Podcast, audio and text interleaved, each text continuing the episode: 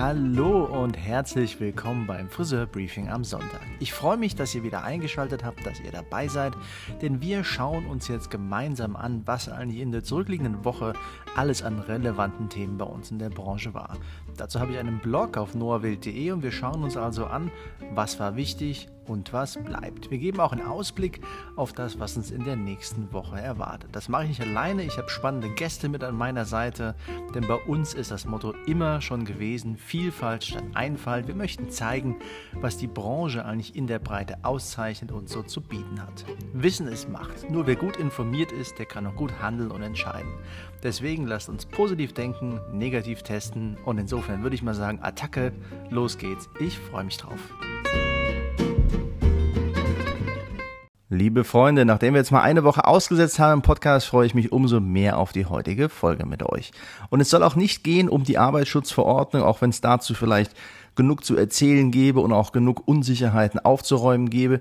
Ich verweise da einfach mal auf mein Posting nochmal vom 24. Juni im Blog. Da habe ich nämlich im Detail erklärt, was es mit der neuen Verordnung auf sich hat was das für jedes Bundesland heißt und worauf es jetzt auch ankommt.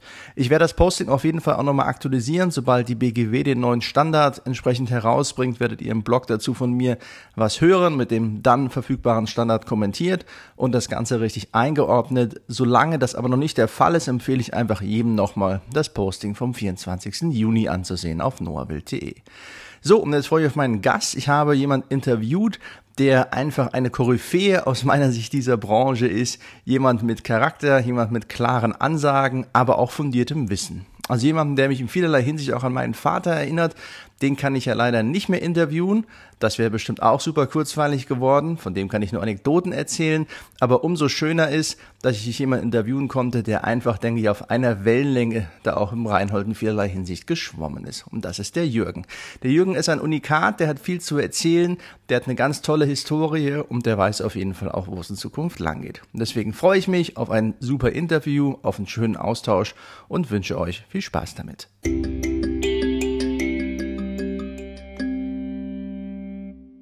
Freue mich, dass wir bei der nächsten Ausgabe einen ganz besonderen Gast mit dabei haben. Auch hier wieder nicht über Zoom und Online und Konferenz, sondern gemeinsam vor Ort, wie gewohnt. Wir sehen, die Pandemie geht zu Ende, wir kommen uns wieder näher und können uns umso besser austauschen. Ich freue mich heute zu Gast zu sein beim Jürgen. Ja, hallo, grüß dich. Sehr schön. Jürgen, du bist ja aus meiner Sicht so bekannt, dass man dich gar nicht nicht kennen kann. Trotzdem kann es einige Leute geben, die sagen, Mensch, der Jürgen, wer ist das denn jetzt? Deswegen, auch wenn es schwer vorstellbar ist, wollen wir die mal abholen. Sag mir doch, wer bist du eigentlich? Wo kommst du her? Wie lernen wir dich am besten kennen? Äh, ja, Jürgen Tröntl ist mein Name.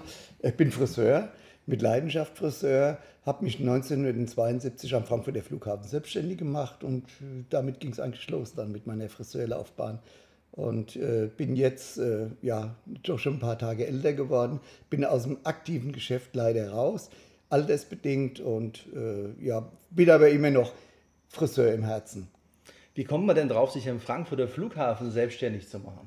Ja, äh, du, das, mein Vater hat einen, einen kleineren Friseurladen in, im Nachbarort gehabt und eigentlich wollte keiner den Flughafen übernehmen, weil es gibt ja keinen Flughafenfriseur auf der Welt, der ja, funktioniert.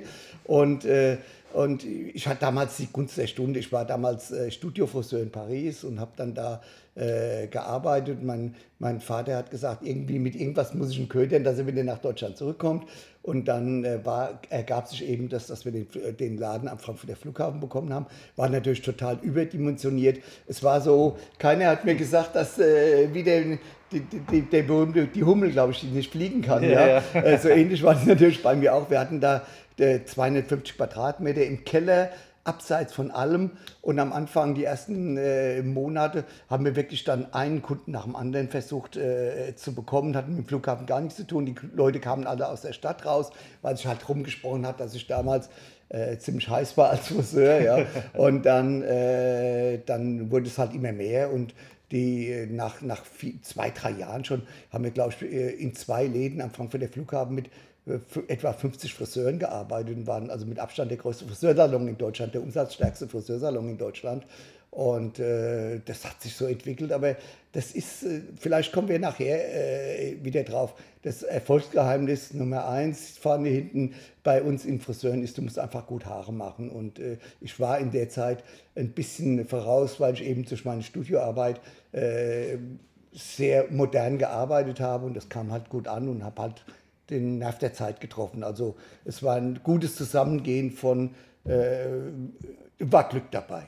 War Glück dabei, aber auch, äh, habe dann auch eine Frau geheiratet, die mitgezogen hat, wie es halt so ist im Leben. Ja klar. Immer dasselbe. Und ich denke, Glück dabei hast du ja auch, weil in der heutigen Zeit mit Pandemie und Co. Salon am Flughafen bestimmt auch nicht die beste Location jetzt die letzten anderthalb Jahre zumindest gewesen. Ich bin am Wochenende auch gerade wieder geflogen und kann nur berichten, Frankfurter Flughafen normalerweise morgens, freitags hatte man ja Stau ohne Ende, Leute ohne Ende. Und jetzt war das auch diesen Freitag wieder gewesen, wie in so einem Zombie-Film. Niemand war da, weite Prärie. Ja, äh, stopp, aber das stopp, stopp, stopp, stopp, stopp, stopp, äh, wir überschätzen alle äh, die, die, Laufkundschaft. Okay. Also auch, auch später, wie ich nachher in, in Kaufhäusern war und so. Ja? Also äh, wir hatten am Flughafen 95 Prozent Stammkunden. Ach was. Und äh, das, die kamen eben aus der ganzen Umgebung angefahren. Allerdings war es damals auch noch ein bisschen hipper, zum Flughafen mm. zu gehen. Damals gab es so Harrods. Da, man hat sich auch am Flughafen ein bisschen getroffen. Ja? Aber, äh, aber auch, ich, also ich kenne eigentlich keine Location, die wirklich von Laufkundschaft mm. lebt. Macht Sinn. Ja gut, in heutiger Greta Thunberg-Zeit geht man nicht mehr zum Flughafen, und wenn man so sich fremdschämen oder irgendwas, wenn man ja heute noch fliegen tut, so mal innerdeutsch. Aber sag mal, du fliegst zwar nicht innerdeutsch, aber fährst ja auch ein bisschen Auto immer vor, zurück. Wir treffen uns hier in Frankfurt, aber du legst ja auch noch am Tegernsee. Meine ja. Schwester lebt da ja auch noch mit. Wo bist du denn jetzt eigentlich zu Hause? Hier Frankfurt oder Tegernsee? Was ist ja, mein Herz ist halt immer noch Frankfurt, das ist klar. Ja. Also äh, Tegernsee ist wunderschön und äh, ich kann dort mit meiner Frau wandern gehen. Wir, wir haben dort mehr Natur. Das, was wir jahrelang vermisst haben. Wir haben wirklich viel, viel gearbeitet und hatten nie irgendwelche Freizeit. Und jetzt genießen wir das halt, dass wir mal in der Natur auch Zeit zubringen können. Aber das Herz ist Frankfurt, weil meine Freunde sind hier. Mein Sohn ist hier, hat hier einen Friseursalon. Mein äh, Enkelkind ist hier, das wir abgöttisch lieben. Also da ist Frankfurt schon die Nummer eins. Du bist ja bei uns in der Branche jemand, Jürgen, der steht noch für, für was. Da gibt es ja auch nicht mehr allzu viele, die noch für irgendwas stehen. Ja? Denkmal. Bist ja, genau. Ja gut, wir sind ja hier nicht bei der Gedenkveranstaltung, wir wollen auch keine Statue bauen, aber es ist ja schon so, dass äh, es wenige Leute gibt, die einfach eine Karriere haben, die auch eine Branche mitprägen. Das finde ich schon, aber die hast du ja mit gehabt.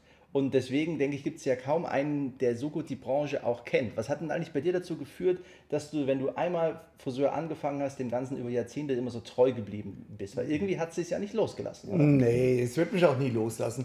Ähm, ja, ich, ich habe es vorhin gesagt, also äh, Friseur mit ganzem Herzen, mit ganzer Leidenschaft und neugierig. Also ich bin auch heute noch immer wahnsinnig neugierig, deshalb renne ich halt auch überall noch hin und versuche mich also auf dem Laufen zu halten, was, was unsere Branche betrifft.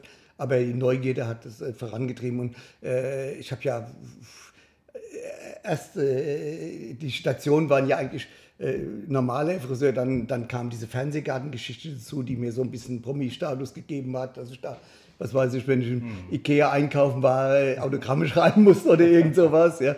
Äh, wobei heute wäre das dann ganz anders gelaufen, weil heute hätte ich einen Manager und heute würde, mhm. ja, also da ja, könntest du viel mehr draus machen. Damals ja. konnte ich nicht so viel draus machen. Dann äh, durch diesen ganzen Status, natürlich dann die ganzen Stars, mit denen ich dann auf Tournee gegangen bin und so. Aber das war immer die Neugierde, weil ich neugierig auf Menschen war und alles, mhm. was mit unserem Beruf zu tun hat. Und dieses Trendscouting, das dann später kam, kam eigentlich auch aufgrund der Neugierde, weil ich unbedingt die führenden Friseure dieser Welt kennenlernen wollte. Und, äh, und nachdem ich dann einen Fekai oder einen äh, Michael Gordon oder, der, oder, oder in Paris ein paar Leute kennengelernt habe, äh, wollte ich natürlich das nicht nur für mich als äh, Wissen haben, sondern habe halt andere Friseure mit dazugenommen, dass sie auch von denen lernen konnten. Also es war eigentlich immer die Neugierde, die es vorangetrieben hat.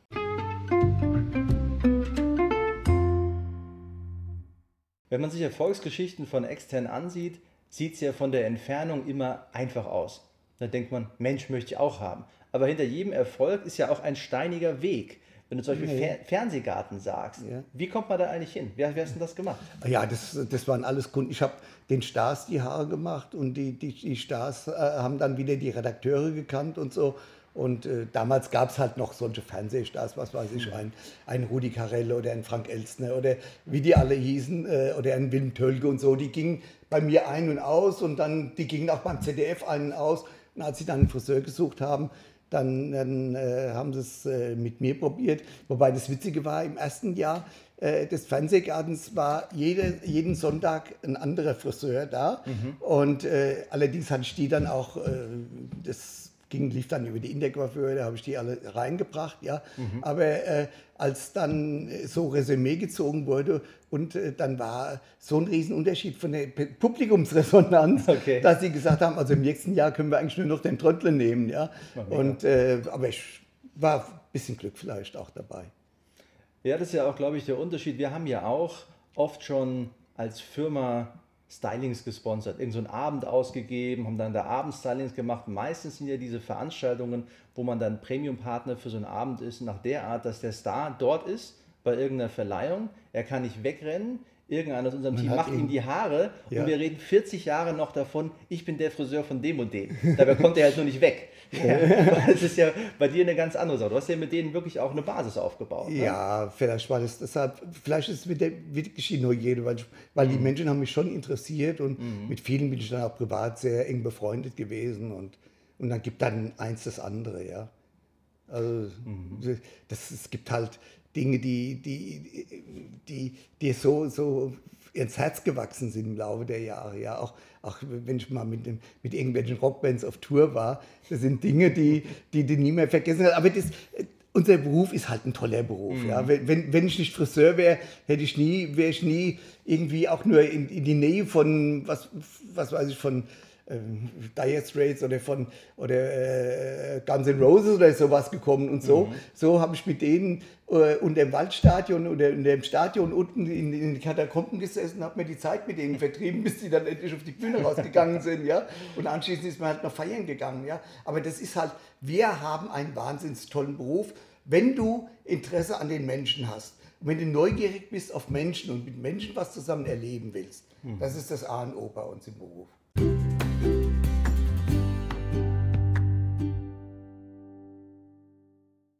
Beruf und halt auch Berufung. Ne? Es gibt viele Möglichkeiten, man muss sie nur halt auch nutzen.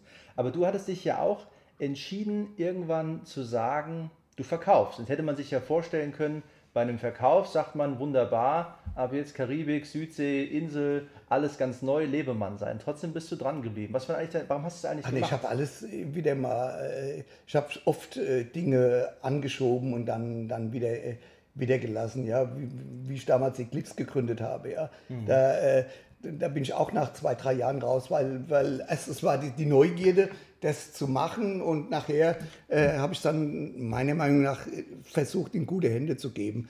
Bei meinem Friseurladen am Flughafen, den habe ich dann halt eingebracht, als ich mich an Esanel beteiligt habe.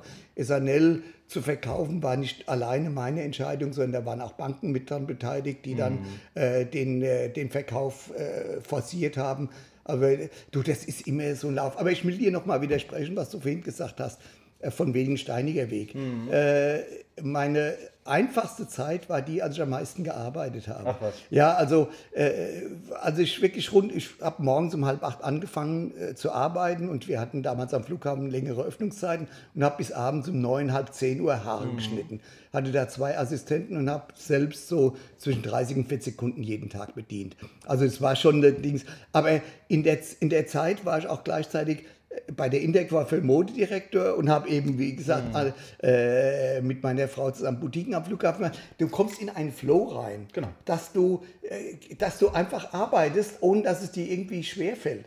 Du, du machst deine Kundenrunde, und, aber du, bist, du redest selbst mit deinen Kunden auch über deine Probleme, die du hast und, und machst, gehst dann auch mal ans Telefon und triffst eine Entscheidung. Mhm. Aber das geht alles in diesem Flow, der, der dann auch gar nicht anstrengend ist und der gar kein steiniger Weg ist. Also ich habe das nie als steinigen Weg betrachtet. Ja, das ist aber die Lebenseinstellung dahinter, finde ich. Weißt du, wenn ich mir unseren Big Boss aus Amiland anschaue, der sagt immer, erfolgreiche Leute machen die Sachen, zu denen nicht erfolgreiche Leute nicht bereit sind, sie zu machen. Und das ist ja, finde ich, das ist schon irgendwie was Wahres halt auch dran, weil klar ist, wenn du so sagst, für dich war es super, einfach Vollgas zu geben, Attacke, arbeiten, das ist ja eine Sache, nicht jeder ist dazu bereit. Es gibt ja oft Leute, die sagen, die machen halt 9 to 5 und bei denen ist die Arbeit das eine, das Leben das andere und die wollen trotzdem weiterkommen. Und am Ende des Tages, ich denke, schön ist es doch auch gerade bei uns in der Branche, dass es Leute gibt, die sagen, eigentlich ist ja die Arbeit auch der Lebensinhalt. Irgendwie, wenn es auch Spaß macht, dann ist es ja auch nicht nichts Schlimmes mehr zu machen. Und das ist ja, denke ich, auch was Tolles, wenn man das erreicht hat im Leben. Ja, ja, ja. Also, weißt du, auch, auch unsere Kunden oder die Kunden, denen ich selbst die Haare gemacht habe, mhm. obwohl das sind zum Schluss bei den vielen Mitarbeitern ja nur noch ein kleiner Prozentsatz war. Na klar, na klar. Aber die, die, die, die auch die Kunden der Mitarbeiter, die waren Bestandteil einer Familie. Wir haben uns, mhm. ja, also du musst ja. dich einfach absolut mit allem identifizieren. Ansonsten geht es nicht. Ein eingeschworenes Team. Ja, klar. Ja, ja, du, wir hatten natürlich auch Mitarbeiterprobleme und Menschen, die gegangen sind, wir waren enttäuscht. Und, äh, aber irgendwo, es war der Flow da. Also durch diesen Flow ist das alles, ist das alles vorangegangen. Ja, man muss sich halt eingrooven, das denke ich auch.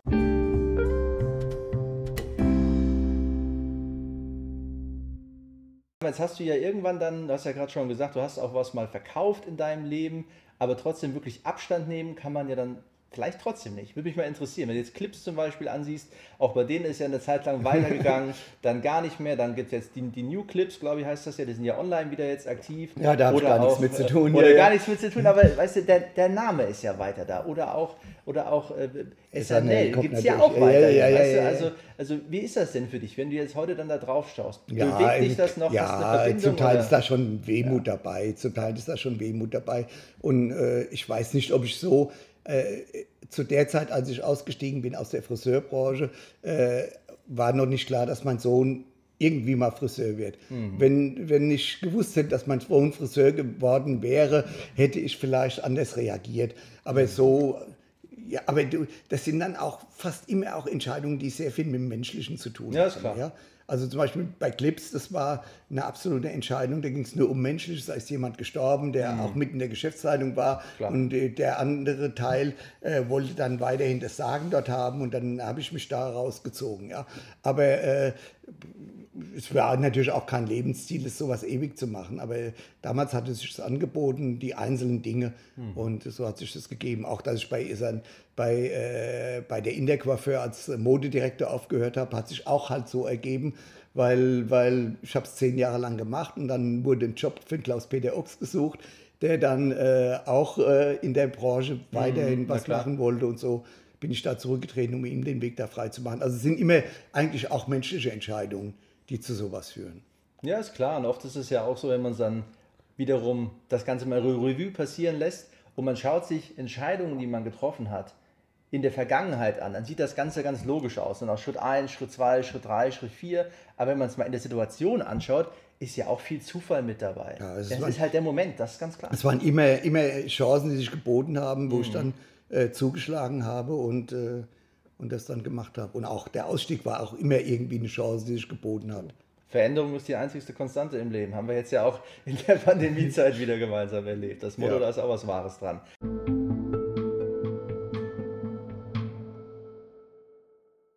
Du bist ja schon lange bei uns auch in der, in der Branche zu Hause. Ich kann mich an meinen Vater erinnern, der hat mir immer erzählt, auch von Friseurbranche aus seiner Großindustriezeit, da hat er immer bei uns Anekdoten im Unternehmen gehabt, auch nach dem Motto zu sagen, naja, wir haben damals schon Millionen im Jahr in Schulung investiert, Millionen in Verkaufen und alles und wir wollten das steigern und 30 Jahre später und gefühlt ja auch 30 Millionen später, damals noch D-Mark, war der Verkaufsanteil genau der gleiche, wie bevor wir angefangen haben und hat deswegen in Frage gestellt, lohnt sich das überhaupt, diese ganze Schulung, diese ganze Ausbildung, gerade auch für, für Verkaufen. Jetzt, äh, wie ist denn deine Meinung zu dem, zu dem Ganzen? Bringt das eigentlich was? Ist das Beschäftigungstherapie? Äh, ja. Was machen wir daraus? Also ich sehe das auch etwas kritisch und immer kritischer. Ja? Äh, das, die, die, die beste, die ein, eine Antwort, die da immer von, von einem ehemaligen großen Manager für die Branche kommt, wenn er also die Wahrheit gesagt hat, hat er gesagt, äh, verkaufen beim Friseur wenn du, wann warst du das letzte Mal beim Italiener? Ja, gestern hast du hast einen guten Wein getrunken, ja, sehr gut. Und hast den gekauft, um den zu Hause dann mitzunehmen? Nee, wie, wie soll ich denn? Also das ist dann immer die Antwort da, die das schlechte Verkaufen beim Friseur bedeuten. Und was mir auch aufgefallen ist, in meiner, in den ganzen Jahren, in denen ich als Friseur tätig war, sobald jemand Außenstehendes in die Branche reingekommen ist, der von nichts eine Ahnung hatte und der auch garantiert nach zwei, drei Jahren gescheitert ist, hat er mir als erstes gesagt, sag mal, ihr seid doch verrückt, ihr Friseur, ihr habt anderthalb Stunden die Leute und verkauft denen nichts. Ihr müsst den Leuten verkaufen, verkaufen, verkaufen. Also insofern äh, sehe ich das inzwischen immer kritischer, dieses, äh, dieses äh, Verkaufen. Und äh, man weiß ja auch aus, aus, aus Studien, dass die Kunden eigentlich den, den Endbetrag mhm. sehen, den sie bezahlen, aber nicht, dass sie es für ein Haarschnitt und für ein Shampoo gekauft haben. Also insofern sehe ich das mit aller Gewalt kaufen, verkaufen äh, schon kritisch. Natürlich, die Industrie ist sehr, sehr daran interessiert, dass verkauft wird. Das ist auch klar. Es gibt sehr viele erfolgreiche Friseure, die, die das Verkaufen total eingestellt haben. Ja. Es gibt aber wiederum andere, die eher erfolgreich verkaufen, muss man auch dazu sagen. Also ich war nie ein großer Verkäufer, muss ich ehrlich gestehen. Ja, ich denke, du hast schon recht, umso weiter man von der Branche weg ist, umso einfacher scheint die Lösung, ja. nämlich lass doch mal einfach jetzt hier anfangen zu verkaufen. Das ist, aber ich denke, das ist ein roter Faden über, über all die Jahrzehnte. Ich bin ja auch noch eigentlich ein junger Typ, aber in unseren Industrierunden meistens schon ein alter Hase, weil die anderen Leute gefühlt nur zwei, drei Jahre dabei sind. Ja. Also ich habe ja in meinen, jungen, in meinen jungen Jahren den Vorteil, meistens derjenige zu sein, der schon am längsten in der Branche arbeitet, in diesen Industrierunden, weil ich ja mittlerweile auch schon seit 2002 im Unternehmen bin. Und das sind dann schon ein paar Jährchen, wenn man es mal einfach sich ansieht. Und da fällt mir das halt genau immer wieder auf, dass im Endeffekt ist das immer in der Theorie ganz einfach. Ist aber so wie Zahnarzt mal als Beispiel. Wie oft war ich schon beim Zahnarzt? Wie oft hat er mir schon eine Zahnbürste verkauft oder eine Zahncreme oder noch irgendetwas? Also die einfachen Antworten sind ja meistens auch nicht die richtigen, das muss man auch sagen. Ja.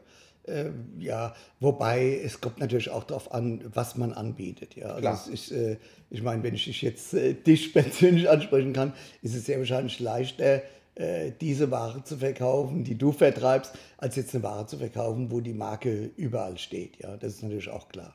Das ist klar. Man hat natürlich immer die Frage, macht man sich einfach oder macht man sich schwer? Das ist natürlich im Leben gehört das bestimmt auch auf, auf, das Thema drauf bezogen. Das denke ich auch. Aber was würdest du denn jetzt machen, wenn du einen neuen Salon aufmachen würdest, Jürgen? Wird es bei dir noch ein Verkaufsregal geben? Würdest du so machen wie, wie dein letzter Salon, den, den du hattest? Was, was, was, was würdest du anders machen?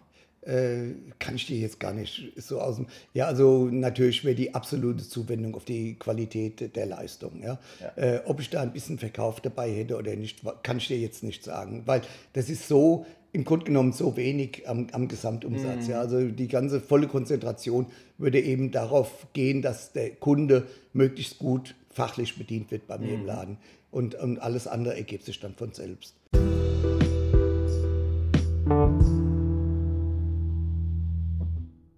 aus Schulungen oft schon das Thema gehört nach dem Motto, naja, der Kunde, der im Stuhl sitzt, der sieht ja gar nicht oder der spürt ja gar nicht den Qualitätsunterschied. Nach dem Motto, wenn ich jetzt Falsch. schon ein guter Haarschneider bin und jetzt mache ich noch die Master Super Sonderqualifizierung, der Kunde spürt das gar nicht, ist das Argument.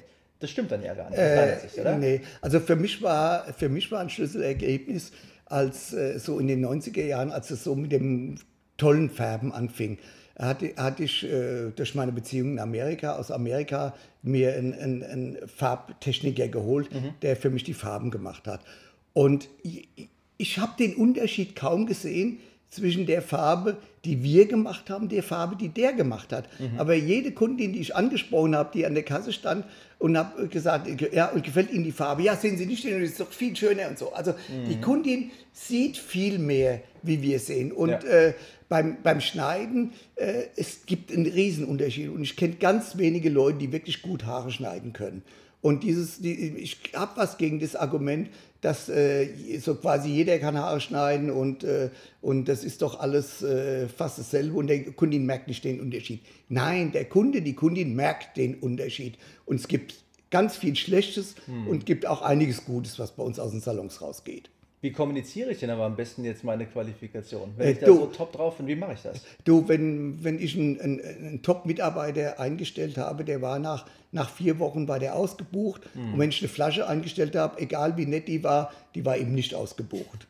Ja, äh, du, äh, wobei das ist unser Hauptmango ist halt auch, dass wir zu sehr gleichmachend sind bei uns. Ja. Es gibt halt Leute, die absolut Ta Talent haben mhm. und die, die wirklich gut Haare machen. Mhm. Und dann gibt es Leute, an denen sch sch schulen wir uns einen Wolf, ja. Die ja. können es einfach nicht. Also das habe ich gerade in meiner SNL-Zeit mhm. auch miterlebt. Ja, Leute, die du mit, mit Gewalt zu guten Friseuren machen wolltest, zu Schulungen, Schulungen, Schulungen gemacht hast und die hatten es einfach nicht drauf. Deshalb glaube ich auch, dass irgendwann mal sich unser dreijähriges Ausbildungssystem irgendwo ändern muss, dass die Leute, die gut sind, möglichst schnell weit nach oben kommen und die Leute, die es einfach nicht schaffen, irgendwo auf halber Strecke stehen bleiben.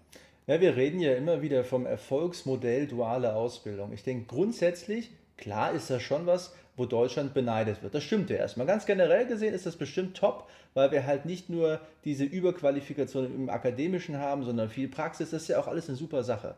Aber wenn man sich jetzt faktisch für unsere Branche anschaut, ich meine, duale Ausbildung im Friseurhandwerk ist ja furchtbar. Ja, meine, wenn, man, wenn man halt nur Zahlen ansieht, wenn man nur die Zahlen ansieht, ja. die Ausbildungszahlen haben sich ja halbiert.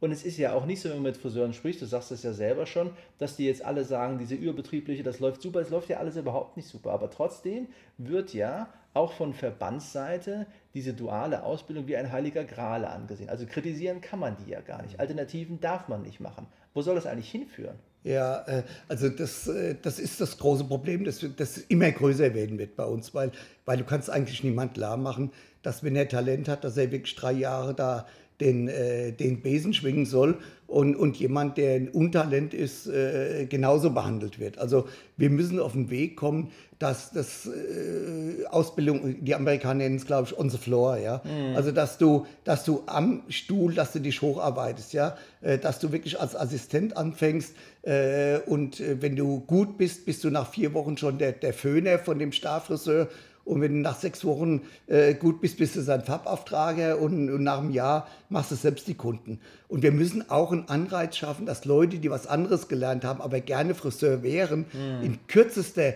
schnellster Zeit möglichst viel Geld verdienen und ihr Talent wirklich austoben können bei uns im Laden. Und nicht, dass sie dann durch eine, äh, durch eine äh, elendlange Durststrecke gehen müssen, wo sie ein Niemand sind. Und vor allen Dingen dann, das, das Irrsinnige war ja, äh, wenn die Leute ausgelernt haben, kamen sie zu dir in den Laden, haben gesagt, ich habe zwar nichts gelernt, aber ich habe einen Gesellenbrief und jetzt will ich erstmal Kunden machen, weil genau. ich habe jetzt drei Jahre lang keine Kunden gemacht. Mhm. Also diese, durch diese langsame, durch diese möglichst schnelle Heranführung an Kunden und dann mit den Kunden wachsen, ist ein viel besseres System wie das duale System eigentlich. Ja, ich denke auch. Ich meine, man muss sich ja immer fragen, wir halten ja nur Sonntagsreden zum Thema duale Ausbildung. Real haben wir ja auch die letzten Jahre nichts irgendwie vorangebracht. Ja. Die Zahlen gehen ja nur runter. Und klar sagt man, ja, wir können das ja verkürzen und pipapo, aber man merkt ja auch, die heutige Generation, wenn man sich junge, junge Leute anschaut, ja, man gibt ja schon Statistiken, die sagen, die haben eine Aufmerksamkeit weniger lange als ein Goldfisch. Ja? Und wie willst du denn diesem Goldfischmenschen jetzt erklären, mach das mal drei Jahre lang oder verkürzt auf zwei? Ich kann nur immer wieder sagen, wenn wir unsere, unsere Amis besuchen, wir haben ja dort über 115 eigene Schulen in Amerika, mhm. die wir betreiben als Firma. Ja? Und wenn du dort einfach die Dynamik siehst und die Stimmung, die dort herrscht, das ist phänomenal. Das ist ein ganz anderes Berufsbild. Da ist halt einfach Vollgas und wie du sagst, einfach auch eine ganz andere Perspektive. Nach dem Motto, nach vier Wochen bist du hier und machst schon mit. Das ist ja alles, das ist ein ganz anderer Ansatz. Und ich glaube, das muss man in Deutschland auch umsteuern, weil natürlich gibt es immer diese, ja, das schützt aber den Beruf und das macht uns super, weil wir haben diesen Meister, ist ja auch alles eine Kokolore. Schauen wir uns mal an.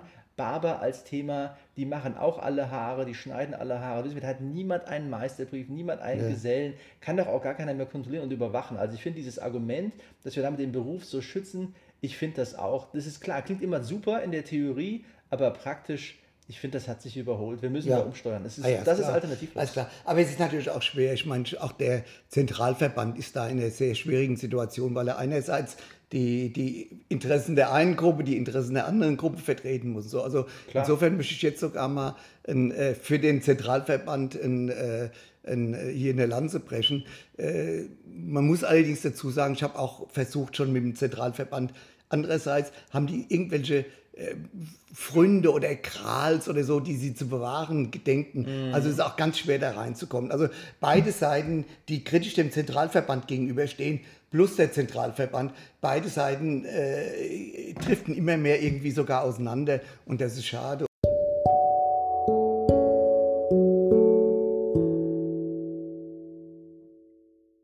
Es gibt zum Beispiel Dinge, ähm, wo ich mich immer drüber aufrege, ist über dieses Hamek-Magazin. Ja, warum mm. der so hoch und heilig handelt, wenn die Zeiten mm. sind darüber hinweg, dass sind wir vorbei. sind vorbei. Aber dann, das ist dann noch immer das Wichtigste, über das sich der Zentralverband irgendwo präsentiert. Wir haben ganz andere Probleme. Wir müssten eine ganz andere, alle zusammen in der Branche darum kämpfen, dass wir den ermäßigten Mehrwertsteuersatz bekommen, hm. um eben auch ein bisschen aus dem unter den Tisch fallendes Geld ein bisschen weniger attraktiv zu machen, weil jedes Prozent, was da gespart wird, ist ja irgendwo auch äh, attraktiv für den, der es unter den Tisch fallen lässt.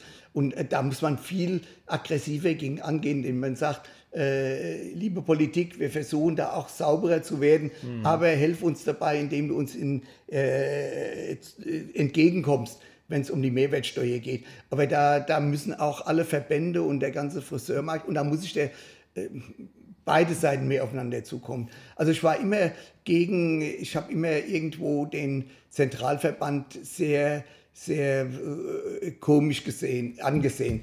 Und dann war ich mal bei, eine, bei einer Friseurmesse und dann kam so ein Kleinfilialist, der sich vorher auch in den Medien geschrieben hat, wie schlimm der Zentralverband ist und wie, er, wie, wie schnell er das ändern könnte und hat da auch dicke Hose gemacht. Dann wurde so ein Gespräch arrangiert zwischen jemand vom Zentralverband und dem und er fing dann sofort an, ja, was kriege ich eigentlich dafür und, und machte den Zentralverband da nieder. Mhm. Dass da dann nie mehr ein richtiges Gespräch zustande gekommen ist, ist ja auch klar. Ja? Also auch die Arroganz, der nicht äh, äh, Würdenträger des, des Handwerks den Würdenträgern gegenüber, finde ich eigentlich unsäglich. Ja, zumal das ja auch alles Ehrenamt ist, muss ja. man auch sagen. Ja. ja. Und ich finde, das ist so, wie wenn du nicht zur Wahl gehst und dich dann über die Politik beschwerst. Genauso ist das nicht in der ja. Innung zu sein, aber zu sagen, die machen nur Mist. Es gibt halt, das haben wir ja auch gemerkt, auch in der Pandemie, es gibt keine Alternative zu einem offiziellen Organ. Ja. Weil auch politisch werden die am meisten wahrgenommen, hundertprozentig. Also die Entscheidung kann nicht sein, man geht nicht in die Innung, sondern die Entscheidung muss sein, ich gehe rein, aber ich gehe nicht da rein um als Museumsbetrieb, sage ich mal, den Besitzstand zu bewahren. Ich muss es ja verändern. Wir brauchen da definitiv einen Ruck. Ja? Es gab mal die Ruckrede in Deutschland. Ja. Die bräuchten wir bestimmt im Verbandswesen auch. Aber es scheitert halt an den Menschen, weil die, es müssen natürlich auch Leute aufgestellt werden oder sich aufstellen lassen, die auch Veränderungen bringen. Weil es nützt nichts, nichts mitzumachen und sich dann über das Ergebnis zu beschweren. Ja, es darf natürlich nicht den Weg gehen wie in der Politik, dass du erst äh, Plakate kleben musst, um dann irgendwann mal Bundestagsabgeordneter zu werden. Und genauso muss es also auch da sein, dass du dass du jetzt nicht den, den, den Weg gehen musst über was die Ochsentour, die Ochsentour ja, ja. über den, äh, über den äh, Fachbeiratsvorsitzenden äh, Groß Ummenbruch oder sowas.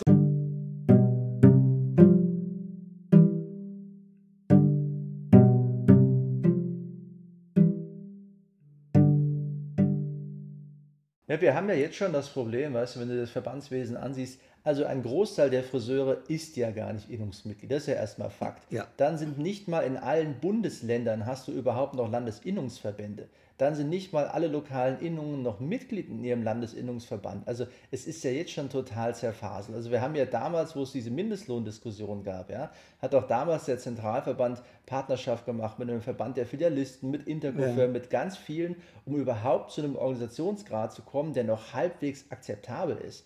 Aber ich denke, damals war er es noch. Heute wäre das auf jeden Fall nicht mehr. Halte ich für ein Gerücht, dass ja. man den überhaupt noch hinbekommen würde. Und das ist bestimmt für uns politisch auch als Branche kein gutes Zeichen. Das ja, ja, ja, klar. Also zum Beispiel äh, die, die Indecoiffeur müsste auch äh, irgendwo Bestandteil des Zentralverbandes sein. Ja? Mhm. Die, äh, auch die, der Filialistenverband. Also man müsste schon da irgendwo näher zusammenkommen. Vielleicht muss man auch mal die, die Struktur überdenken, was die, äh, was die Kosten betrifft. Ja? Also Klar. mir ist es lieber, es ist einer für, für 20 Euro im Jahr äh, Innungsmitglied äh, bei, de, äh, bei dem Landesinnungsverband, mhm. als, äh, als dass er für für 100 Euro nicht Mitglied ist. Ja? Also insofern muss man das auch, auch äh, ich meine, auch inzwischen, glaube ich, muss die Intercoiffeur ihre Kostenstruktur überdenken.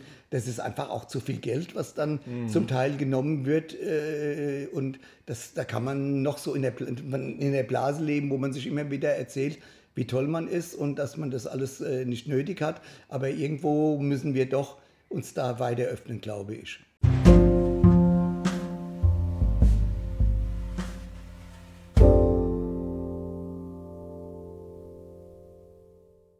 Ja auch die Frage ist, wie kommuniziert man eigentlich, was man macht? Und da hast du schon recht, auch der Zentralverband, wir haben da immer wieder Diskussionen auch darüber, mit Mode kann man heute aus Verband keinen Unterschied mehr machen. Nee. Das, das, einfach, das ist auch nicht der Mehrwert, den man da schaffen kann, weil das, das macht ja, die Industrie macht das gut, es gibt andere Verbände, die machen das gut, da braucht nicht der Nächste das auch noch machen. Das ist ja. natürlich immer nett, keine Frage, aber da fragt sich dann der Friseur, ich kenne es auch von Mitreisen draußen ist, und dafür soll ich jetzt Geld bezahlen. Ja. Nee, dafür nicht. Ja. Für was ganz anderes. Aber das andere ist dann wieder für eine anständige, zu kommunizieren. Für genau, Interessensvertretung. Für eine anständige Interessensvertretung. Genau. Und nicht äh, versuchen, aus dem Zentralverband noch einen zusätzlichen äh, ja. in, äh, Industrieunternehmen zu machen. Richtig. Ja, ja, das denke ich auch.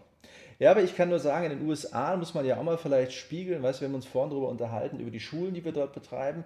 In Amerika ist der Trend ja ganz krass da wird ja auf Bundeslandebene, ich sage jetzt mal Staatenebene, Bundesstaaten sind das ja eher, ja, wird ja dereguliert. Es gibt die ersten Bundesstaaten in den USA, die komplett die Pflicht aufgehoben haben, dass man irgendwas vorzeigen muss, um Friseur zu sein. Da darf ja jeder Haare schneiden. Mhm. Das geht dann unter dem Motto Entbürokratisierung, Entfesselung der Wirtschaft. Also auch da merkt man, wer kämpft dagegen? Natürlich die Verbände aber die braucht man auch, um kämpfen zu können. Ja. Deswegen, also ich denke, es ist nicht damit gelöst, indem man sagt, wir treten alle aus und damit ist gut, dass wir die dümmste Entscheidung. Wir das, müssen den ja, und so ist es ja im Augenblick. und die Schlagkraft erhöhen. so, ist es ja, so ist es ja im Augenblick.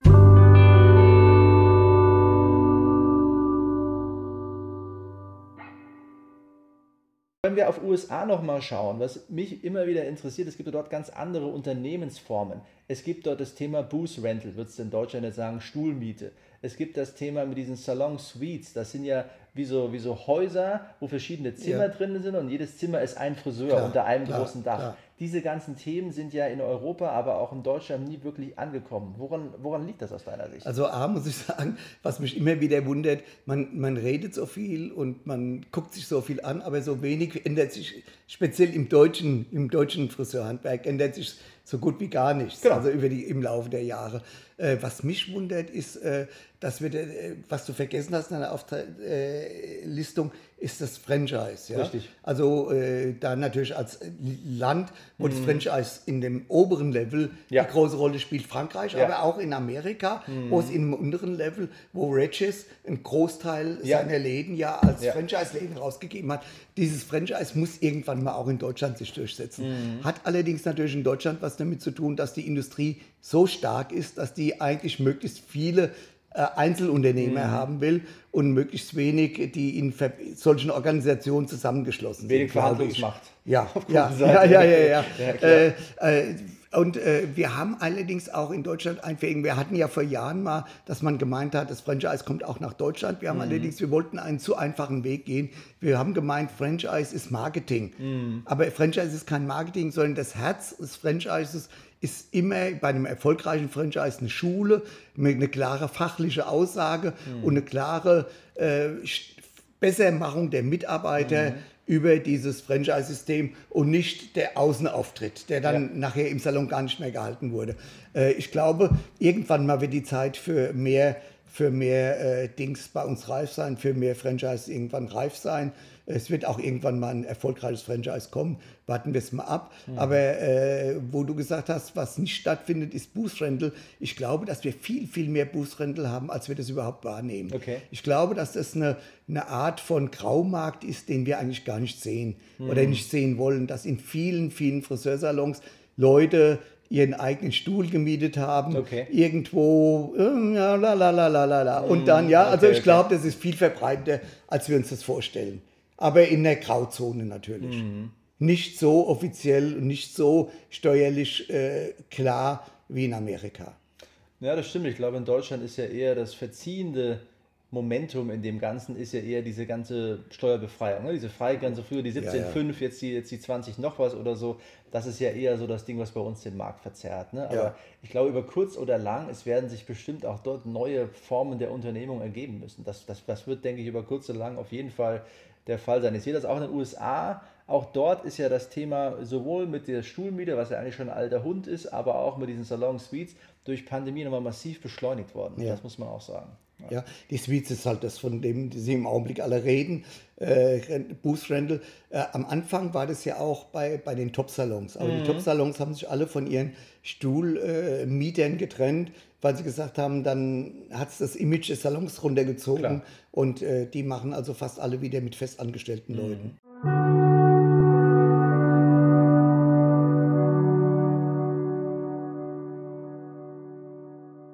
Wenn wir uns auch nochmal vielleicht Pandemie anschauen, was ich gelesen habe oder in Statistiken immer wieder höre, wir haben ja Zahlen, die wir geliefert bekommen. Und da geht es ja auch darum, wie viel Haarfarbe ist eigentlich in der Pandemie verkauft worden im Supermarkt. Und das ist ja krass, diese Firmen kommen ja aus dem Grinsen gar nicht mehr raus ja, äh, bei dem Thema. Ja? Und das Problem, was ich halt sehe, ist, dass ja Endverbraucher auch erstmals jetzt notgedrungen, sage ich mal, gezwungen worden sind, zu Hause zu färben. Und die Frage ist, wie viele davon haben gesehen, nur wie, wie, wie leicht es ist. Ja, wie, wie leicht, äh, wie leicht das aus, aus Kundensicht, aus Endverbrauchersicht ist. Was machen wir da eigentlich? Also äh, A, müssen wir halt die, äh, die Qualität der Farbe in Verbindung mit der Foliensträhne bringen. Also mhm. dieses schnelle wieder loslassen und immer was nach was Neuem suchen ja. und dadurch die Foliensträhne irgendwo wieder äh, äh abzuwerten, war war eine Fehlentscheidung in der ja. deutschen Friseurbranche. Auch getragen von der, von der Zulieferindustrie, mhm. ja. Die also vielmehr hätten sagen müssen, die Königsdisziplin ist die Foliensträhne und die muss gut gemacht werden, die muss professionell gemacht werden, weil die kann die Kundin halt nicht so zu Hause mhm. machen und mit ihrer Freundin machen.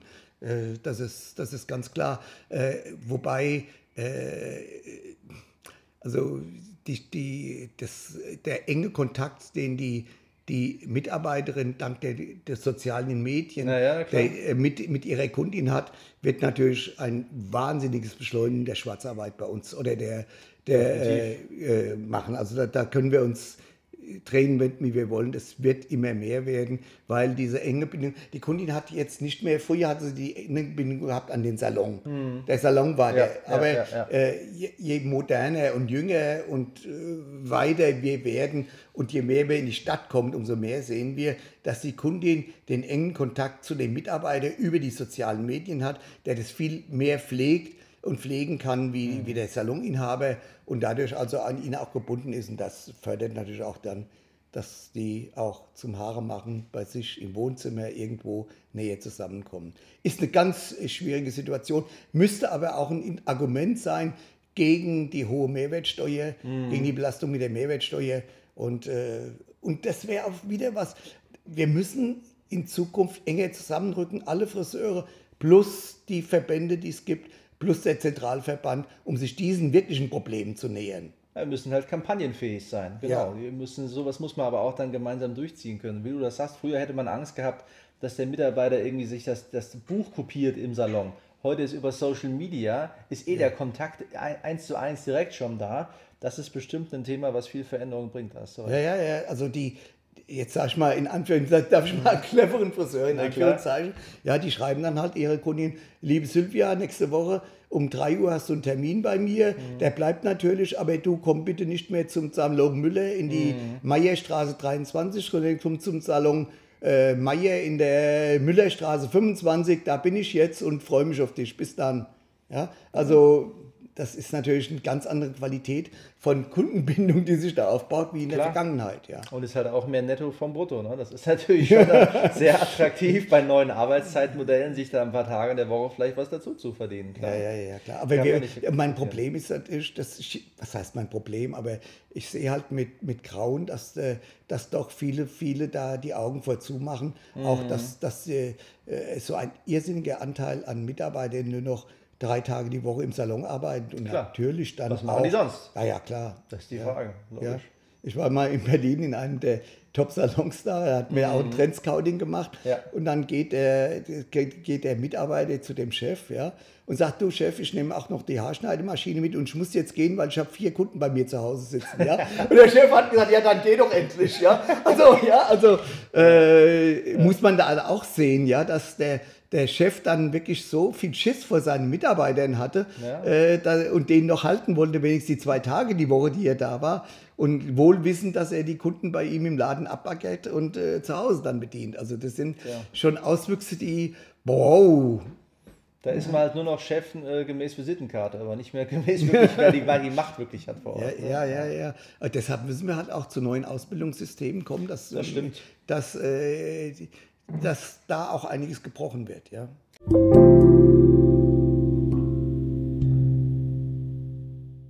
Bisher war ja Friseurbranche auch immer was, was davon gelebt hat, dass wir Messen hatten, dass wir Meisterschaften hatten, Preisfrisieren haben. Ist das jetzt eigentlich nach der Pandemie auch mal alles nein, zu Ende? Oder, oder nein, nein, nein, nein, nein, nein, nein, das wird wiederbelebt. Äh, ich war ja auch mal an einem Friseurgroßhandel äh, beteiligt und äh, unsere große Entscheidung war damals, dass wir gesagt haben, wir, wir setzen wirklich auf den Face-to-Face, -face, auf den, mm. den Außendienstmann, der kommt, denn nur der wenn der Friseur jemand gegenüber hat, dann kauft er auch und dann hat er auch mm. Vertrauen. Und äh, ich glaube, auch dasselbe gilt auch für Messen. Ich glaube, dass die Friseure das wirklich genießen, untereinander zu sein, Kontakt mit den Firmen zu haben und äh, ihre Freunde zu treffen oder so. Also bitte, bitte, bitte, Top Hair, mach weiter, deine Top Hair Days, äh, ich liebe sie. Ja, ich denke, es ist natürlich auch, wir haben natürlich jetzt auch alle nach Pandemie und Co einfach auch keinen Bock mehr auf die nächste Online-Veranstaltung. Ja. Das kann ich schon. Ich habe noch keine einzigste Online-Messe gesehen, die funktioniert. Das ist furchtbar langweilig. Ja. Wer will das denn machen? Deswegen, ich denke schon, dass es einen Wiederbelebungseffekt gibt, sobald das Thema rum ist. Aber man muss ja auch mal sagen, aus Industriesicht waren Messen immer schwarze Löcher, in die man Geld reingepumpt hat ohne Ende, ohne jemals zu wissen, nützt das eigentlich irgendwie etwas.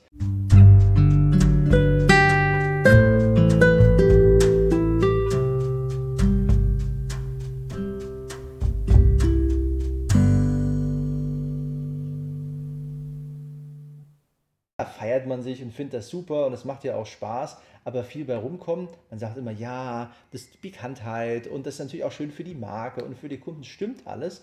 Aber ich glaube auch, eine Messe hat einen Rechtfertigungsdruck. Das denke ja, ich schon. Aber Zukunft. du weißt, weißt du, ob New Flag mit Ola Black so einen Erfolg gehabt hätte, jetzt keine, äh, keine äh, Düsseldorf gegeben? Wäre es dann so schnell in die Breite gegangen, hätte so viele Fans gekriegt, ja. Also Tja, äh, vielleicht muss man dann sein, vielleicht muss man sein Messekonzept ein bisschen überdenken. Das kann natürlich sein. Andererseits denke ich, wer mit Olaplex keinen Erfolg hat, der ist eh nicht mehr zu helfen. Also wer damals die warmen Semmeln nicht vom Hof bekommen hat, ich glaube, der hätte eh einiges falsch gemacht. Ja, aber es ging doch schnell, es ging doch unheimlich schnell. Ja, also. Wir alle haben es das erste Mal auf der Messe in Düsseldorf gesehen, waren begeistert von dem Auftreten und Natürlich, so, ja. auf jeden Fall. Aber ich denke schon, dass das Messen einfach, es ist halt immer ein Kostenfaktor. Und man sieht, wenn man sich die Großindustrie anschaut, natürlich, dass Kosten einfach unter Rechtfertigungsdruck kommen. Das mhm. wird der Außendienst ist das bei der Großindustrie, die Messen sind das bestimmt, die Reisekosten sind das. Und das sind alles halt so Ausgaben, wo du ja keinen direkten Ertrag daraus hast. Also ich glaube schon, dass es für Messen bestimmt nicht einfacher wird. Das ich bin gespannt, wer nächstes Jahr hingeht nach, nach Düsseldorf, wie das Ganze aussieht. Im Zweifelsfall im ersten Mal noch viele, weil alle wieder denken, sehen wir uns endlich mal wieder. Aber wie ist es danach? Wie ist es im Folgejahr? Ich meine, auch die Frankfurter Messe, von der redet ja schon gar keiner mehr. Es ja. wurde ja eigentlich nie wirklich offiziell aufgegeben, dass man dort nichts mehr hat, aber de facto Die Messe mit dem Zentralverband richtig, zusammen. Die, die, die Zentralverbandsmesse redet ja schon gar keiner mehr drüber. Das ist ja wie, als wenn das eine Geschichte von, von vor 100 Jahren wäre. Aber auch das wurde ja nie offiziell aufgegeben. Ich meine, die erste Messe, die es dieses Jahr wieder gibt mit Zentralverbandsgeschichten dabei, wird ja in, äh, wo war das jetzt, Erfurt oder Leipzig ist das dieses Jahr, ne? Die, die machen ja wieder eine. Ja, ja, ja. Leipzig war das, Ja, aber also ich, ich muss sagen, ich, ich vermisse es und ich finde dieses, dieses Klassentreffen-Gefühl. Mhm. Aber vielleicht hat man sich auch zu sehr auf die, vielleicht haben wir uns sowieso, äh, die Industrie hat sich ja gewandelt, die Zulieferindustrie. Klar. Ich meine, die, die äh, wobei es ist schon, das ganze Geschäftsmodell ist schon sehr äh, wenn ich das sehe, also diese Mondpreise und mhm. kein Friseur weiß ja im Grunde genommen, was er für seine Farbe bezahlt. Jeder ja. weiß genau, wie viel Prozent er den kriegt, Rabatt wie viel Rabatt jeder, er kriegt, ja, keiner. aber genau. den Preis kennt keiner. Ja. Und das hat die Industrie ja wirklich sehr, sehr, sehr, sehr erfolgreich über Jahrzehnte gespielt. Ja. Es gibt ja sehr, sehr viele Menschen, die mit dem Friseur reich geworden sind, aber es gibt sehr wenige Leute, die als Friseur reich geworden sind. Ja. Und äh, da, da weiß ich nicht, ob auch die Zukunft wirklich, wenn so eine Messe ist, ob das wirklich nur auf dem Rücken der Industrie ausgetragen werden soll oder kann oder muss. Ja. Also ja, vielleicht kann man da wirklich die sein. Verbände wirklich mehr, mehr einbeziehen und, äh, mhm. und vielleicht kann man die, die, die Kosten auch irgendwo ein bisschen minimieren oder dass du wirklich so wie in, es gibt ja auch Veranstaltungen, wo dann immer jede Show, die du sehen willst, extra bezahlen musst oder genau. so. Also da gibt es ja tausend Geschäftsmodelle, die man da machen kann. Aber alleine, dass die Branche sich jedes Jahr einmal abfeiert oder zweimal abfeiert, finde ich wunderschön und das soll bitte noch bleiben und wir brauchen das alle auch irgendwo, weil wir haben ja alle schon so ein bisschen Komplex, dass wir nur mhm. Friseure sind, ja. Also ich, auch ich habe mich oft in meinem Leben erwischt, dass ich äh, gut, ich war stolz drauf, aber irgendwie trotzdem auch manchmal hast du dann so, ja, bist ja doch nur Friseur und äh, das äh, wird eben dann auch durch solche Veranstaltungen weggenommen, ja. Auf jeden Fall. Ich meine, die Frage ist, wenn man sich nirgendwo mehr trifft, wie kommt man eigentlich noch zusammen? Das ist natürlich schon, das ist natürlich, auf, auf, auf jeden Fall muss es irgendetwas geben und ich bin gespannt, was sich die Messe da für nächstes Jahr auch für Gedanken macht und wie sie die Chance nutzt, sich auch wieder neu zu erfinden. Zurück zu den Wurzeln. Auch das Konzept war ja früher eines der klaren Abgrenzung gewesen. Ne? Man hat diese kleinen Stände gehabt, dieses keine Musik, keine Choreo, ja. kein dieses, kein jenes. Das hat ja auch die Messe wieder möglich gemacht. Also ich bin ja. gespannt, wie sie die Chance nutzen, nach zwei Jahren Pause da jetzt wieder Vollgas zu geben.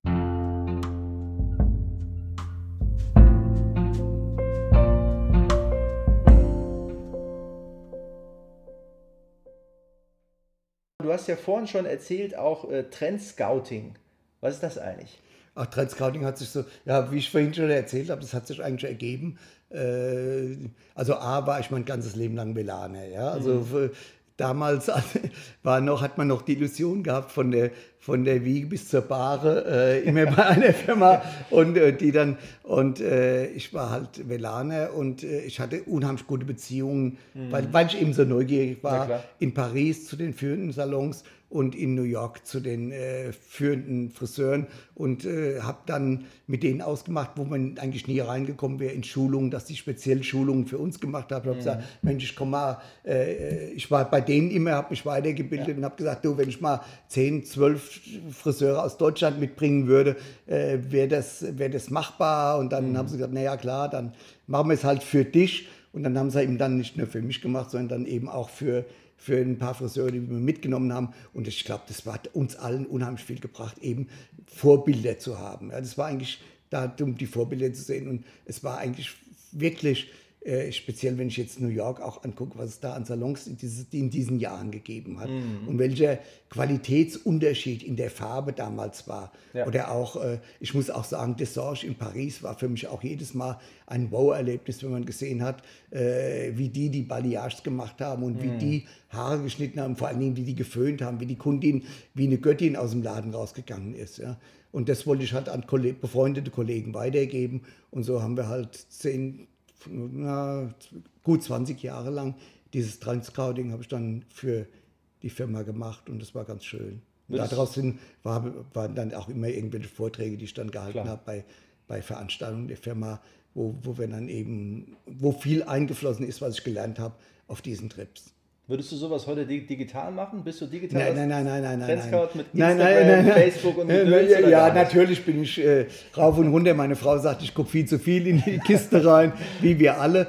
Aber äh, es gibt ja auch diesen Spruch, äh, äh du kannst noch so viel Formel 1 im Fernsehen gucken, lernst kein Auto fahren. Ja? Sehr gut. Also äh, nur vom rein vom, vom Gucken, äh, glaube ich, kann man das nicht lernen. Ja. Und äh, also mir hat ein, ein, ein Haarschneideseminar bei Bumble Bumble einmal die Haare dort anfassen und, und äh, da mit, unter deren Anleitung zu schneiden, hundertmal so viel gebracht, wie wenn ich zwei Jahre lang Fernsehen gucke von morgens bis abends. Mhm. Ja, die Praxis macht den Unterschied. Ja, ja, ja, klar.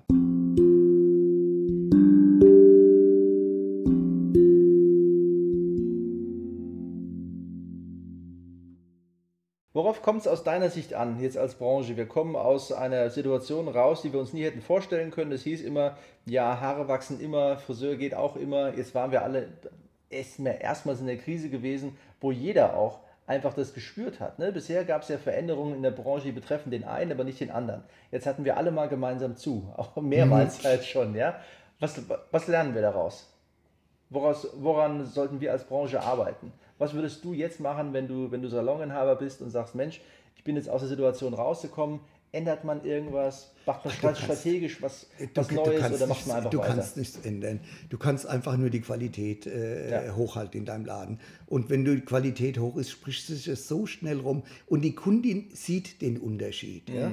Also nicht jede Kundin, aber äh, es gibt ja dieses Schwarmintelligenz oder klar, so. Ja? Also ich glaube, dass jeder Friseur, der gut ist, auch in Zukunft gut zu tun haben wird, wenn, mhm. er, wenn er besser ist. Und äh, ich glaube, dass das das A und O ist. Also über die Qualität, äh, natürlich auch in der Qualität des Umgangs miteinander. Mhm. Ich meine, warum, warum gehst du in, in, in irgendein Restaurant und, und sagst an, anschließend, Mensch, dieses, dieses süße Mädchen, diese 20-Jährige, die uns da bedient hat, die war aber süß und die, wie die sich uns, um uns gekümmert hat, wie die uns gesagt hat. Mhm. Äh, und warum hörst du das ganz selten mal äh, beim Friseur, dass, dass jemand da so offen auf dich zukommt? Also mhm. auch da müssen wir natürlich eine andere Qualität irgendwann mal bringen.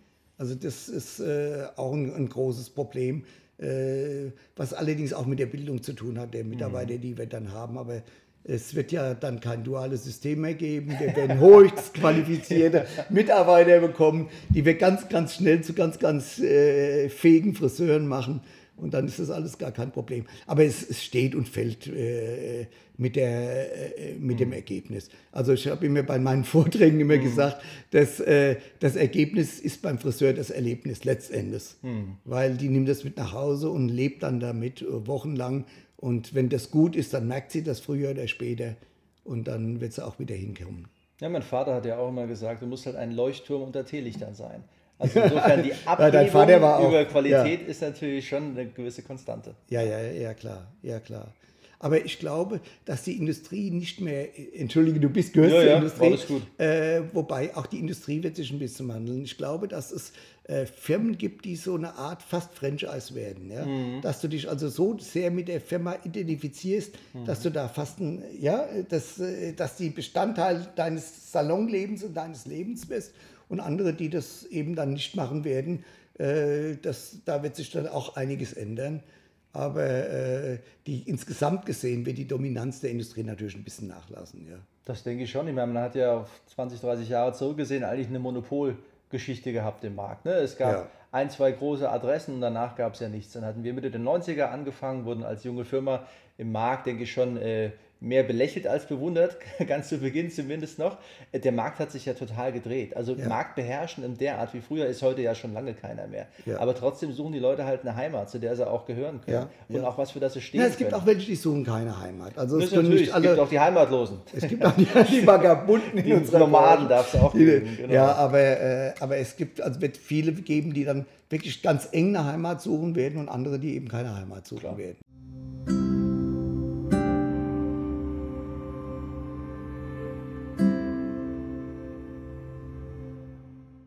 Aber äh, sagen wir mal, die, die Weiterbildung geht doch immer mehr dann auf den Friseur auch über und wird immer weniger dann von der Industrie dominiert werden. Wobei ihre Farbe zu verkaufen, Farbseminare werden sie weiterhin machen, aber das Haare schneiden zum Beispiel, das ja früher auch gelehrt mmh, wurde von der, von der Industrie mit Reisen nach London, mit Reisen nach was weiß ich wohin, äh, das wird immer mehr abnehmen. Ja, ist ja immer die Frage, womit kann man wirklich einen Unterschied machen? Genauso wie sich die Branche da stellt, muss sich die Industrie das auch stellen. Ja. Und die haben wir uns natürlich auch in vielerlei Hinsicht gestellt. Und ich kann bestimmt als Firma mit einem weiteren Schnittseminar, natürlich haben wir die auch, aber das machen, da machen wir keinen Unterschied damit. Wir hatten uns ja deswegen äh, kurz als, äh, als Exkurs zu Friseure in Not entschieden, zu klagen. Mhm weil wir gesagt haben, das macht halt keiner. Das ist aber was, was die Branche auch, die muss auch aktiv werden, die muss auch das Thema bespielen. Deswegen, ich denke, vor dem Rechtfertigungsdruck zu sagen, was mache ich eigentlich, was wirklich einen Einfluss hat, vor dem steht ja eigentlich jeder. Und dem muss sich auch jeder stellen. Weil klar ist natürlich mit den Strategien, die man immer hatte, wird man auch in Zukunft nicht erfolgreich sein, weil der Markt sich so großlegend verändert. Ja. Ja, ja, ja, aber wie gesagt, äh, andererseits durch die, äh, so, so, im Friseurhandwerk, das mhm. habe ich lernen müssen, äh, so wahnsinnig schnell verändert sich da gar nicht so Klar. wahnsinnig viel, weil es eben auch diese, diese Strukturen gibt, die, die äh, wie soll ich es ausdrücken, graumarktmäßig unterwegs ja, sind, ja. Und äh, das, solange das eben so intensiv noch in der Friseurbranche ist, äh, wird der Wandel auch ein bisschen ausgebremst. Das stimmt. Andererseits, ich denke, wer wartet, bis der Wandel kommt, der wird im Zweifelsfall weggewandelt. Also insofern muss man natürlich schon, schon mitspringen. Jürgen, du kennst die Branche ja deutlich besser als ich noch mit. Du hast im Zweifelsfall noch viel mehr Themen, wo du sagst, da müsste man drüber sprechen. Ist was, was dir noch auf dem Herzen liegt, wo du sagst, darüber sollten wir jetzt nochmal uns beide unterhalten? Nee, also ich glaube, wir haben eine große Tour der Horizont gemacht. Also insofern ist eigentlich alles gesagt, was zu dieser Branche meiner Meinung nach zu sagen ist. Äh, Ich hoffe nur, aber ich meine, diese Pandemiezeit, hoffe, dass es möglichst schmerzfrei und so vorbeigeht. Die große Herausforderung wird sein, die Kunden wieder dauerhaft in die das Läden zu bringen. So. Das wird eine riesen Herausforderung sein, die aber wirklich nur über eine Qualität in der Dienstleistung gehen wird äh, und über nichts anderes. Äh, ich glaube auch nicht, dass es diesmal über den Preis geht. Ja? ja? Es gab ja mal Zeiten, wo man über den Preis viel machen konnte. Mhm. Ich glaube, da kannst du über den Preis dann äh, weniger machen. Du musst dann wirklich über die absolute Qualität mehr machen. Ja, wie du vorhin im Endeffekt ja auch gesagt hast, von, sage ich mal, der Entwöhnung in der Pandemie zur Verwöhnung, jetzt wo das Ganze wieder rum ist. Wenn wir das machen, haben wir, glaube ich, einiges richtig gemacht. Ja, wobei, wobei die Verwöhnung darf nicht das Ergebnis ersetzen. Das, das, ist klar. Das, äh, das darf also nicht nur Shishi sein. Das ja, ja, du, wir hatten, wir hatten, äh, wir hatten in der Vergangenheit mal so eine, so eine Zeit, wo, wo die, die Leute durchs Land gerannt sind. Die haben dann gesagt, äh, High Touch statt High Tech. Ja, also, okay. ja, also noch ein, noch ein Zucker mehr beim Kaffee und du kannst die Haare verkrotzen. Ja, das kannst mm. du eben nicht. Ja, sondern äh, wenn die Qualität nicht stimmt, dann fällt aus. Und unterschätzt die Kundin eigentlich nicht äh, was, was ihre Ansprüche für ihre Haare betrifft. Und äh, wir machen auch oft einen Fehler, dass wir meinen, dort, wo es billig ist, muss die Qualität nicht stimmen. Hm. Also auch jemand, der nur bereit ist, 30 Euro auszugeben, hm. der, der hat genau, der will nicht schlecht geschnittene Haare haben, hm. sondern der will auch optimal geschnittene Haare haben. Der verzichtet vielleicht ein bisschen auf, auf das, wie du gesagt hast, Shishi, aber, aber genau. der verzichtet nicht auf die Qualität eines ja. guten Haarschnitts und einer guten Haarfarbe.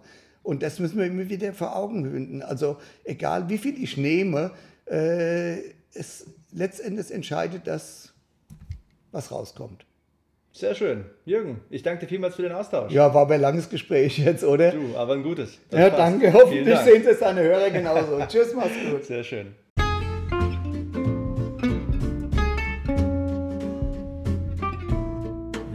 Freunde, das war's gewesen, das Friseur-Briefing am Sonntag. Ich hoffe, es hat euch mindestens mal genauso viel Spaß gemacht wie mir. Schön, dass ihr dabei gewesen seid. Bleibt munter, bleibt gesund, bleibt frohen Mutes und bleibt am Ball. Ihr könnt gerne meinen Podcast abonnieren, so würdet ihr nie was verpassen, was wir gemeinsam hier zelebrieren. Wir haben immer spannende Leute, Vielfalt statt Einfalt, die Branche breit gedacht und auf den Punkt zusammengebracht. Das gibt's bei mir. Ihr könnt mich abonnieren bei allen Stellen, wo ihr Podcasts finden könnt. Findet ihr auch diesen, klickt auf Abonnieren und ihr werdet nie eine Ausgabe verpassen. Ansonsten lesen wir uns auf noahwild.de mit Friseurbriefings auch dort. Das ist super, das ist immer auf dem Punkt, ihr seid top informiert, denn nur wer gut informiert ist, der kann auch gut handeln. Ich freue mich auf euer Feedback, macht gerne mit, sendet mir eure Gedanken. Ihr könnt das hier über Anchor als Tool total easy machen. Sendet mir euren Input rein und vielleicht ist ihr auch beim nächsten Mal mit dabei. Ich freue mich drauf, wünsche euch alles Gute, einen schönen Start in die Woche und bis bald.